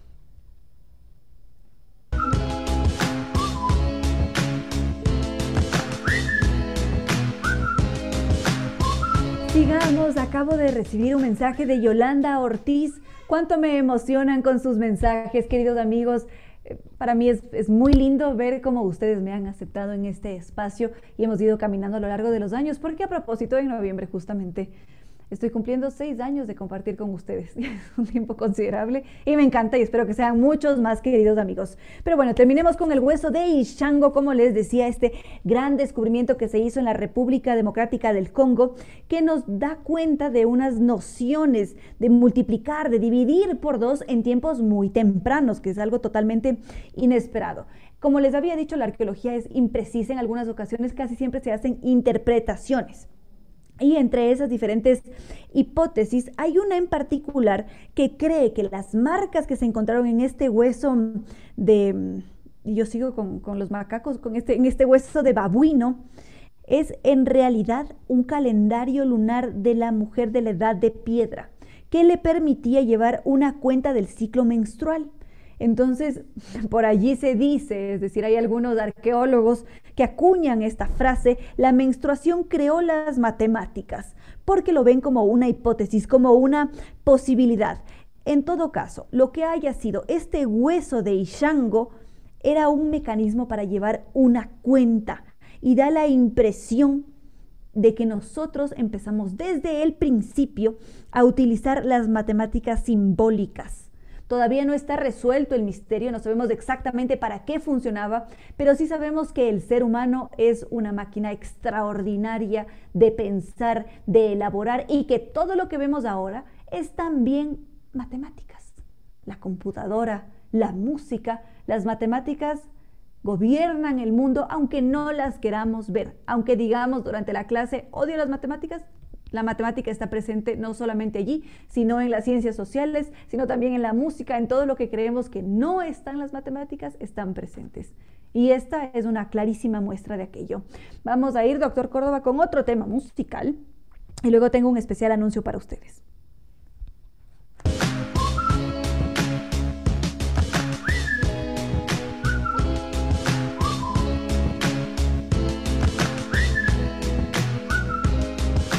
Estaba leyendo sus mensajes, queridos amigos. Por acá está Sebastián Almeida escuchándonos desde su taller de arte. Muchísimas gracias. Y quiero aprovechar para compartir agenda cultural porque justamente nuestra querida amiga Yolanda Ortiz nos comparte un lindo programa. Entonces vamos, eh, doctor Córdoba, con la respectiva presentación. Teatro, cine, música, pintura, literatura. Los seres humanos somos seres culturales. La brújula de la cultura apunta a este norte. Vamos, queridos amigos, como les decía nuestra querida amiga Yolanda Ortiz, nos complace en invitarnos desde la Fundación FINE a disfrutar de este programa por Fiestas de Quito. Es un encuentro por los 498 años de la Fundación de Quito y será este 5 de diciembre en la Fundación FINE. Esto es en Pomaski, podemos buscarlos en, en Google o si no yo les envío la, yo les envío la, la dirección. A propósito, yo trabajé en Fundación Fine hace mucho tiempo atrás cuando estaba en el colegio. Y bueno, este programa es a las 8.30 de la mañana. Están todos invitados.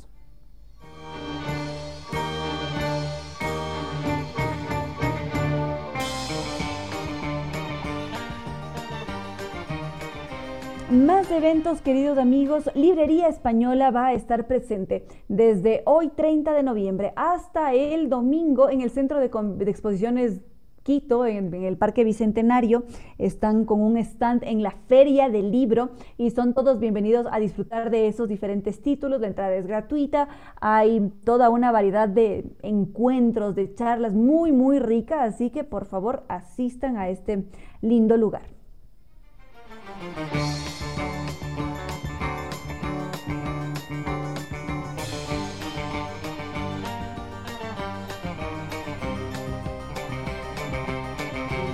Y finalmente, no puedo dejar de invitarlos a Zigzag Teatro. Ellos están estrenando la obra Cantuña y el Tesoro de Quito. Seguramente ustedes han escuchado que Cantuña fue acusado de pactar con el diablo para terminar de construir esta lindísima iglesia de San Francisco, pero lo que no sabíamos en realidad es que Cantuña un personaje real, de carne y hueso, fue un personaje muy influyente en su época y bueno, a través del teatro esta compañía ZigZag va a contarnos una historia muy emocionante, muy sentida, muy nuestra. Cuando este 1 y 2 de diciembre a las 7 de la noche en el Triciclo Sala de Artes, esto es en la Casa de la Cultura, si hacemos la adquisición ahora, la preventa está en 7, en taquilla 10 dólares, las entradas están disponibles a través del siguiente teléfono 097 915 8823. Cualquier cosita me escriben y les comparto el número de contacto. Zigzag Teatro con Cantuña y el Tesoro de Quito.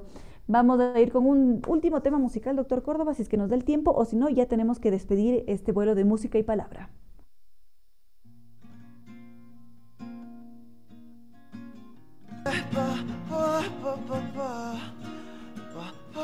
Listo, queridos amigos, estoy muy agradecida con todos ustedes por haber compartido este vuelo de música y palabra con cierto sentido. Para mí es un verdadero gusto estar siempre en contacto, saber sobre ustedes, que me escriban, como lo ha hecho Andrés, como lo hace Byron, como lo hace Sebastián, como lo hace Nicolás, Javier, tantos, Eli, por supuesto, cómo, cómo no, no tenerlos siempre presentes. Bueno, queridos amigos, me despido. Agradezco al doctor Córdoba por su estupenda selección musical y, como no, a nuestros queridos auspiciantes que hacen posible este espacio. Muchísimas gracias al Club de la Memoria, que nos invita a descubrir un mundo de diversión, de bienestar. Este es un refugio para el adulto mayor en Quito. Podemos ir y disfrutar de un día único con amigos, gimnasio y muchas más sorpresas. Para más detalles podemos llamar al 22 54 940 y recordemos que en el Club de la Memoria cuidan de nosotros, de nuestros recuerdos y siempre nos esperan. Recordemos, 22 54 940 es un número de contacto. También Costa Sierra, restaurante Costa Sierra que ha creado nuevos platos, nuevas experiencias, pescado al horno, mejillones al vino, lengua en salsa de champiñones, fish and chips, siempre con la calidad de Costa Sierra. Costa Sierra desde 1999 le rinde un tributo a la cocina ecuatoriana. Ellos están en la pradera E747 frente a la Flaxo. Reservas al 098-311-0222 y Librería Española que como les decía están presentes en la Feria del Libro en el Centro de Convenciones en el centro de exposiciones, o no, de convenciones en el Parque Bicentenario. Van a estar a lo largo de todo este fin de semana. No olviden de visitar su stand, hacer adquisiciones. Tienen muy buenos títulos, muy buenos editoriales. Además, Librería Española de 1927 difunde la cultura y el conocimiento. Y NetLife, el único con tecnología XG-PON para disfrutar de velocidades impresionantes y equipamiento Wi-Fi 6. Nos podemos cambiar ahora con hasta el 100% de descuento en instalación y todas las condiciones están disponibles en www.netlife.com la Casa de la Música, como les decía, hoy día tiene este, este, este hermoso concierto de guitarra clásica a las 7.30 de la noche en su sala de recitales. Podemos adquirir las entradas a través de boletos.casadelamusica.es. Y como no agradecer la presencia de Zambi Tours que nos invita a hacer un recorrido hermoso por la ruta de los vikingos, por las perlas del Báltico, por los increíbles fiordos, la península escandinava. Es un recorrido de 21 días para visitar las siete capitales más bellas del norte de Europa. Y si queremos hacerlo todo con guía acompañante desde Quito y con un gran servicio, hay que congelar hoy la tarifa de Zambi Tours para viajar en 2024. Nos podemos comunicar para preguntar por los bonos de descuento y el espectacular catálogo de viajes 2023 llamando al 600-2040 o visitándolos en las Naciones Unidas de Veracruz frente a la sede de jubilados del IES. Su página web www.zambitours.com. Somos toda una familia recorriendo el mundo. Gracias nuevamente a todos por su fiel sintonía. Dani Camaño, Pedro Emilio, mil gracias siempre les envío un fortísimo abrazo y ya nos volveremos a encontrar mañana para volar con cierto sentido.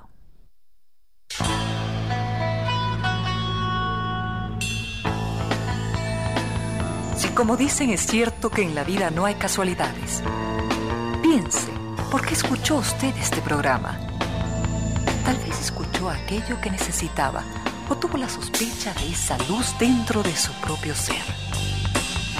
Una gota de agua corazón que late, una semilla en su memoria, un remanso en medio de sus prisas, una voz que aliente su esperanza, una pluma para sus alas.